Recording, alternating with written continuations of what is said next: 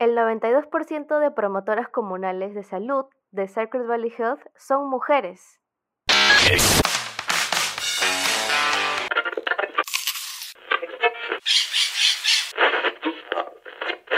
Pisando tierra. Hola, bienvenidos. Olitas, olitas, Bueno, solamente en breve resumen, este podcast se llama Pisando Tierra. No se me ocurrió ningún chiste inteligente, pero este podcast se llama Pisando Tierra. nosotras dos tenemos cuatro temporadas de hablar de los ODS con, con iniciativas, emprendimientos o alguna empresa ¿no? que tenga alguna actividad, digamos, social, etc. Eh, y eso es Pisando Tierra. Hablamos de ODS. Bienvenidos a los ODS. Son los Objetivos de Desarrollo Sostenible. Y justo hoy día tenemos un episodio muy chévere porque vamos a conocer a una organización que trabaja eh, para lograr distintos objetivos de desarrollo sostenible. Y lo mejor, lo que nos gusta más, es que esta organización eh, trabaja en una región del Perú, que es Cusco. Sí, lindo Cusco, lindo, lindo, demasiado lindo. Pero no trabaja en Cusco, Cusco. Hay que, ojito ahí, trabaja dentro, en una de las provincias de Cusco. Sí. Pero yo, no quiero dar más eh, detalle. Todavía no. ¿Por qué no? Ya. Todavía no. Eh, vamos a, a, desarrollar un poco más este porcentaje que escucharon al comienzo de este podcast, de este episodio, eh, una vez que entrevistemos a, y de una vez voy a dar el nombre, a Lorena Abarca, que es coordinadora de medios de Sacred Valley Health. Esa es la organización que nos va a acompañar en el episodio de hoy. Y eh, ellos tienen el propósito de mejorar eh, los niveles de salud en las comunidades andinas, empoderando a más mujeres y ahora a hombres también para que se conviertan en promotoras y promotores de salud en sus comunidades. ¿Quiere decir primero la entrevista, Majito? comenzamos a comentar? Creo que primero la entrevista, ¿no? Yo, yo, considero que tienen el derecho de escuchar. Entonces, Majo, nos vamos a la entrevista ya, ya, ya, porque como dije en el, en el, episodio anterior, si es que no has escuchado el episodio anterior, ya está en Spotify y en todas las plataformas de podcast disponibles. Eh, me gustó mucho la entrevista y es porque le tengo un cariño, un muy, muy grande cariño a Cusco. No Cusco, Cusco, sino las, las mismas eh, provincias dentro. Así que, nada, yo, yo, yo digo que comencemos con la entrevista. Y comenzamos entonces. Bienvenida Lorena, muchas gracias por acompañarnos hoy. Sí, hola Majo, hola Mónica, muchas gracias, buenos días, gracias por tenerme aquí. Quisiera comenzar esta, esta dinámica con la primera pregunta, que sería, ¿por qué ustedes decidieron iniciar actividades en Ollantaytambo?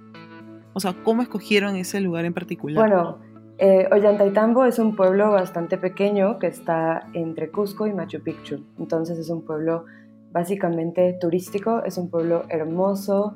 Yo llevo viviendo casi cuatro años aquí y la vida es súper linda, el ritmo, todo, todo es bonito. Y bueno, ¿cómo fue que, decidimos nosotros empezar con las actividades de la organización eh, Sacred Valley Health aquí en, en Ollantaytambo? Pues se dio que las personas que originalmente fundaron el proyecto se encontraban en Ollantaytambo haciendo trabajos de voluntariado con otras organizaciones que ya llevaban trabajando un tiempo aquí en la zona.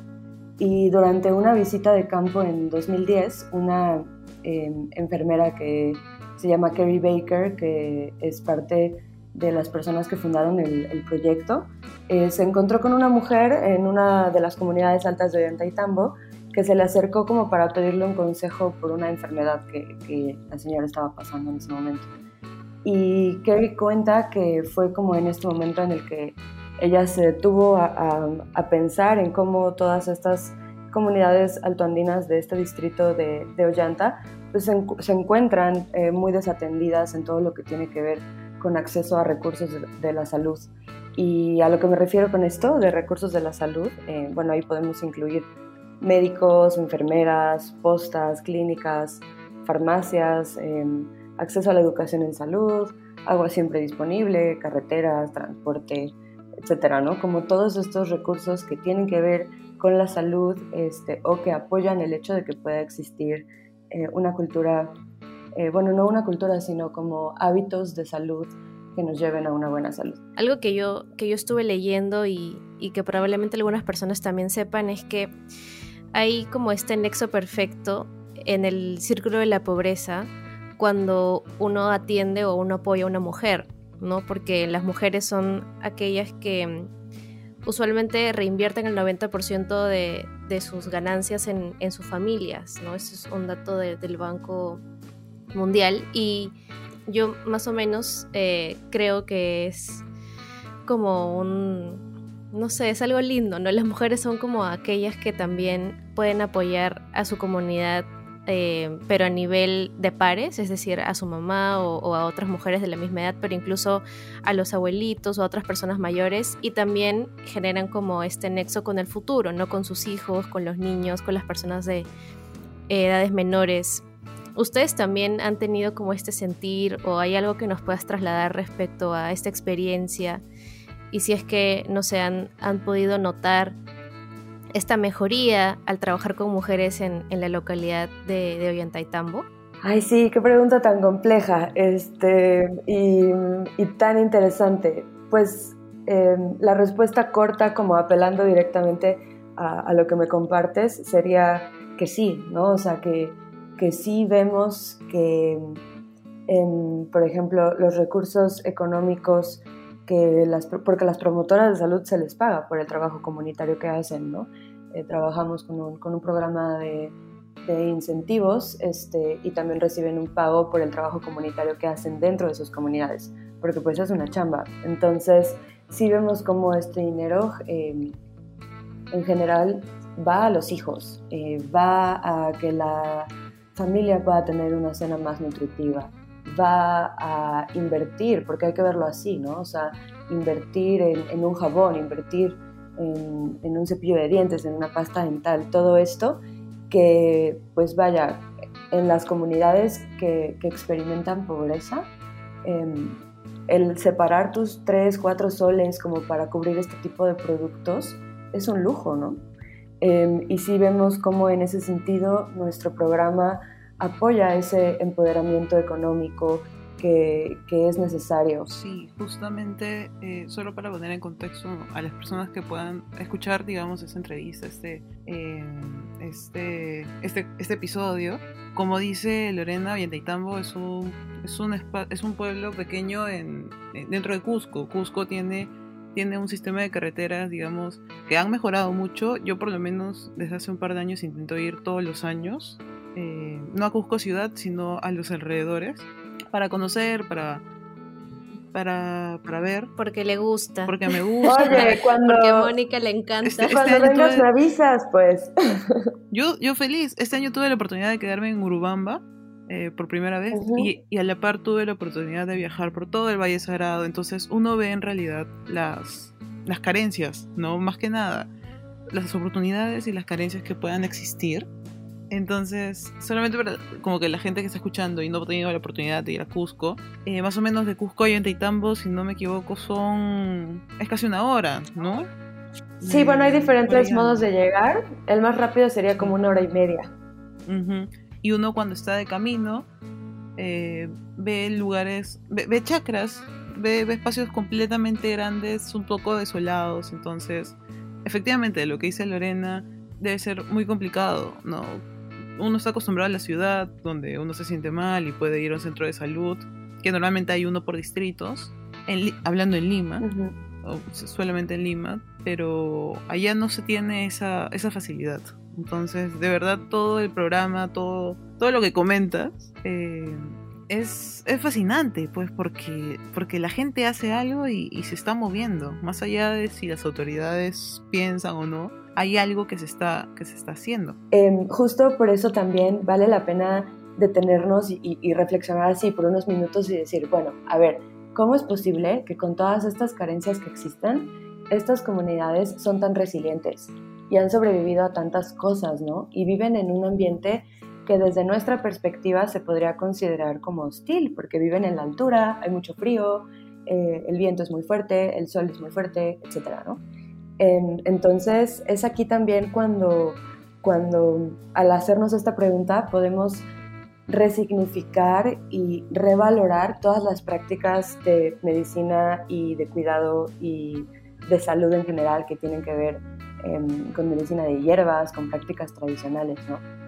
Y mm, también es algo que, que nosotros intentamos mucho respetar desde nuestros programas que tienen más que ver con conocimientos científicos, etcétera, pero sí intentamos em, como respetar mucho estas prácticas que vemos en nuestras comunidades y que apoyan eh, la salud de una manera positiva, como las prácticas agrícolas que tienen, ¿no? que todavía son orgánicas, eh, las tradiciones espirituales, la conexión con los elementos de la naturaleza, em, el hecho de que tienen una mentalidad comunitaria frente a una mentalidad individualista, que para nosotros que hemos crecido en la ciudad, esto es eh, el mayor choque cultural que, que, yo puedo nombrar, al menos de mi experiencia de estar casi cuatro años aquí.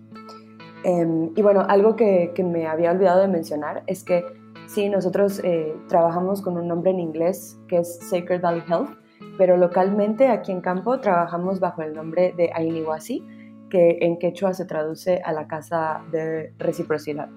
Y este concepto de Aini es justo Em, bueno, es uno de los cinco pilares de la cosmovisión andina.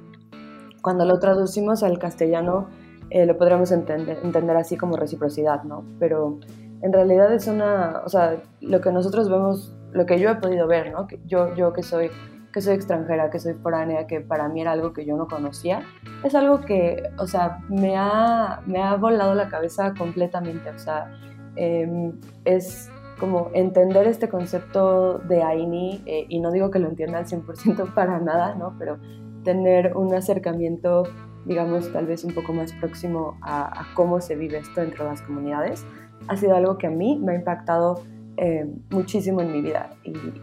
Es como una, una práctica ancestral, ¿no? Pero que aún persiste y resiste, así, persiste y resiste, eh, sobre todo en el mundo andino y que, o sea, que nosotros vemos mucho eh, entre las relaciones que hay en los comuneros, en las, relaciones que hay entre comunidades, es la relación también que intentamos tener con, con y que trabajamos por tener ¿no? con, con, nuestras promotoras, con nuestras docentes, que es otro de los programas que tenemos eh, de capacitadoras locales.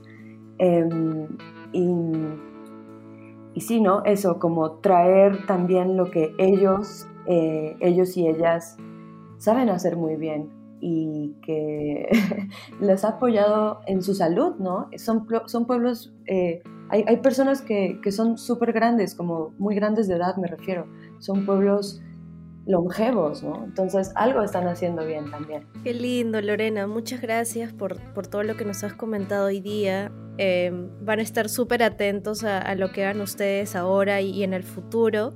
Así que nos encantaría que nos digas cómo podemos encontrar a Sacred Valley Health en las redes sociales o cómo ponernos en contacto si es que en algún momento alguien tiene ganas de conocer más de ustedes o incluso de ayudar. Sí, eh, pues nada, al contrario, agradecerles por el espacio, por, por la oportunidad. Es, me gusta mucho hablar del trabajo que hacemos, me apasiona mucho y agradezco mucho el espacio. Entonces, para todas las personas que quieran seguir lo que estamos haciendo, nosotros tratamos de, de publicar bastante seguido, de compartir historias eh, de, de, los éxitos, de, también de los retos, de los sueños que tenemos para esta organización y para las comunidades que, se asocian con nosotros. Eh, y bueno, nos pueden seguir en Facebook, en Instagram y en LinkedIn como arroba Sacred Valley Health, eso sería Valle Sagrado Salud, si lo traducimos al, castellano.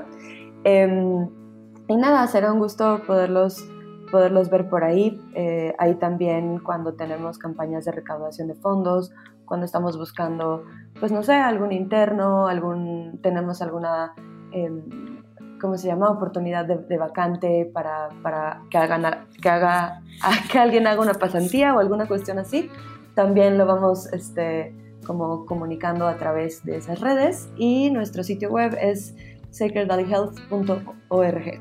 Buenísimo. Muchas gracias Lorena, ha sido de verdad muy lindo escucharte. Nada, esta ha sido una entrevista bastante especial para nosotras.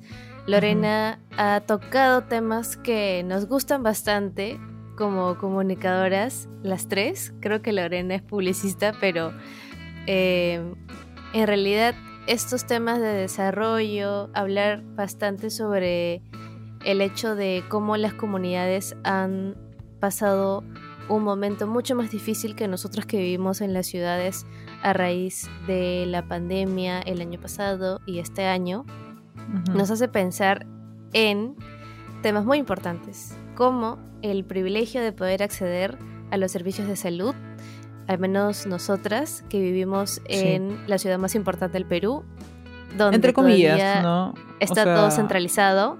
Claro, porque justo porque está todo centralizado se considera la más importante, ¿no? Y no debería ser así. Claro. Eh, deberíamos todos tener el mismo acceso a programas de salud, atención médica, educación, educación, ajá, educación en temas de salud y no sucede, pero lo chévere de encontrar a una organización como Sacred Valley Health que incluso utiliza los ODS como lineamiento, como guía para todos sus proyectos, es que hay muchas personas que están pensando en los demás, ¿no? Y que están diseñando este tipo de ayuda, este tipo de eh, actividad para promover el desarrollo, eh, en este caso a nivel de salud, para más personas, ¿no? incluso en regiones, como ya eh, eh, Tal cual, no, sí, y creo que más importante, o sea, digamos importante, no desmereciendo a otras, pero creo que eh, aún en el país falta mucho dentro. Entonces, organizaciones como estas que tratan de de dar al menos un paso a la igualdad de acceso para, la salud, ¿no? Que, puedas encontrar, porque seamos sinceros, dentro, y como lo dice Lorena, si tú estás, por ejemplo, en una provincia de Cusco, una, la posta más cercana está a 30, 40 minutos. Entonces, si estás mal, obviamente muchos no, no pueden esperar, no puedes esperar.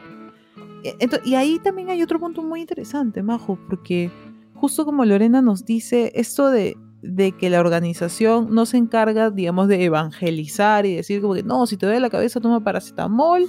No, ojo, no tomen esas recomendaciones porque estoy diciendo nombres por, decir. Pero lo interesante es que ellos tratan de, de, de, darle ese entendimiento, ¿no? Ah, ok, tú crees que, digamos, no, tú te vas a curar con estas plantas, está bien, te voy a apoyar en esto, y también te doy esta otra idea, ¿no? Entonces intentan como, como empatizar con ellos, que eso es lo más importante. Cuando tú tienes una, forma de vivir y llega otra persona y simplemente te dice, no, lo que estás haciendo está mal porque deberías hacer esto, no llega nada, ¿no? Y el hecho de que sea tan democrático, eh, que ellos vayan y sea como que, ya, ¿cómo lo haces? Ya, ok, entonces, ¿qué te parece si hacemos esto y esto?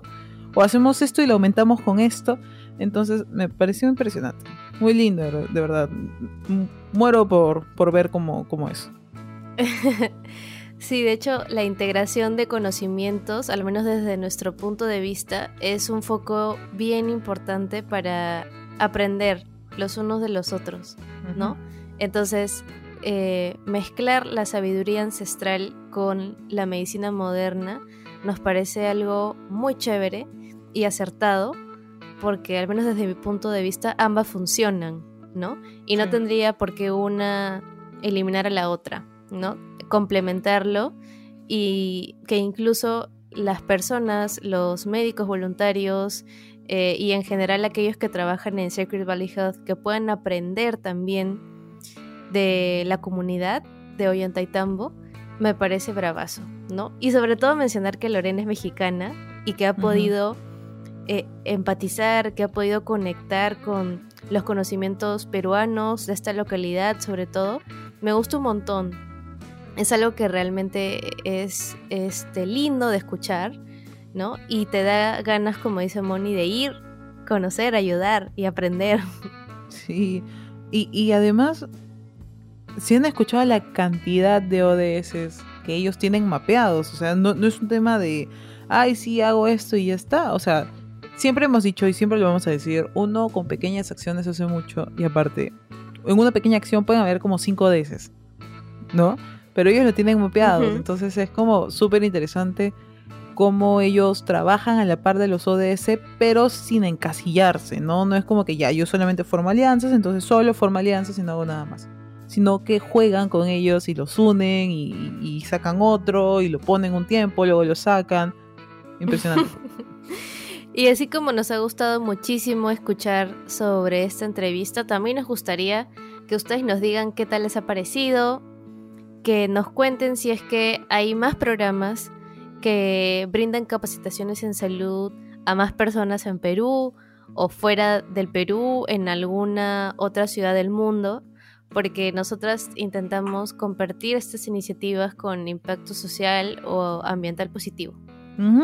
Y como siempre decimos, si tienes un emprendimiento, una iniciativa, si tu amigo amiga saliente asunto, no sé, tiene una, una iniciativa, un emprendimiento o, o, conoces a alguien que haga algo con respecto a los ODS, nos puedes pasar el dato, nosotros nos podemos contactar con él, ella, eh, para, para poder conversar, ¿no? Justamente este podcast nace de la idea de poder también visibilizar los, las iniciativas, los emprendimientos que la gente tiene y, y van acorde a los ODS. Entonces, para esto, Majo, ¿dónde nos encuentran? ¿Dónde nos buscan? Eh, bueno, tenemos un timbre que está al lado derecho. No, mentira. Una campanita, ¿no? Eh, sí, sí, es color rojo, tiene un puntito de color verde por ahí. ¿De todos? No, es. Sí, sí. Eh, en Instagram como pisandotierra.podcast, en Facebook como Pisando Tierra Podcast y en Spotify como Pisando Tierra. Además de otras plataformas de streaming de podcast. Y em, creo que lo último que queda por decir es que Sacred Valley Health em, justo estuvo recibiendo donaciones el año pasado por Navidad y que siempre está en búsqueda de voluntarios, así que pueden visitar su web si es que desean tener un tiempo eh, interesante de aprendizaje en Ollantaytambo, Cusco, Perú, ya saben, eh, de Sacred Valley Health, una ONG muy chévere que esperamos conocer muy pronto. Esperamos, esperamos. Lorena, si estás escuchando esto, de verdad nos tomamos en serio la, invitación. la invitación. sí, no, de todas. Y, como dice Majo, espero que alguien, alguna de las personas que está escuchando este episodio le llame mucho la atención y, y, quiera entrar, ya sea a esta, ya sea a otra, ¿no? la, idea es conocer y hacer más. Las pequeñas acciones hacen grandes cambios, así que para adelante. Eso es todo lo que tengo para decir hoy día, Majo. Tú. Los animamos a que sigan eh, trabajando para que más personas alcancen el desarrollo sostenible, así con pequeñas acciones, como dijo Moni, ¿Y cómo pueden saber de esas pequeñas acciones? Bueno, para nosotras los objetivos de desarrollo sostenible son la mejor guía. Así que con esa reflexión nos despedimos de este segundo episodio de la cuarta temporada y nos vemos la próxima semana. Exacto. Un único cherry, y lo siento por dejarlo al final. Majito tiene plantas. No, Siempre tiene plantas. El siguiente cherry, además de ese, es agradecer a Sonos Media Podcast, que nos ayuda siempre con la edición de estos bellos capítulos. Claro que sí. Muchas gracias, Sonos Media, por seguir apoyándonos un año más en esta increíble aventura sostenible. Eso es todo por hoy. Así que adiós, cuídense, usen su mascarilla, usen el gel y lávense las lávense manos. las manos, exacto. chao. Chao, chao.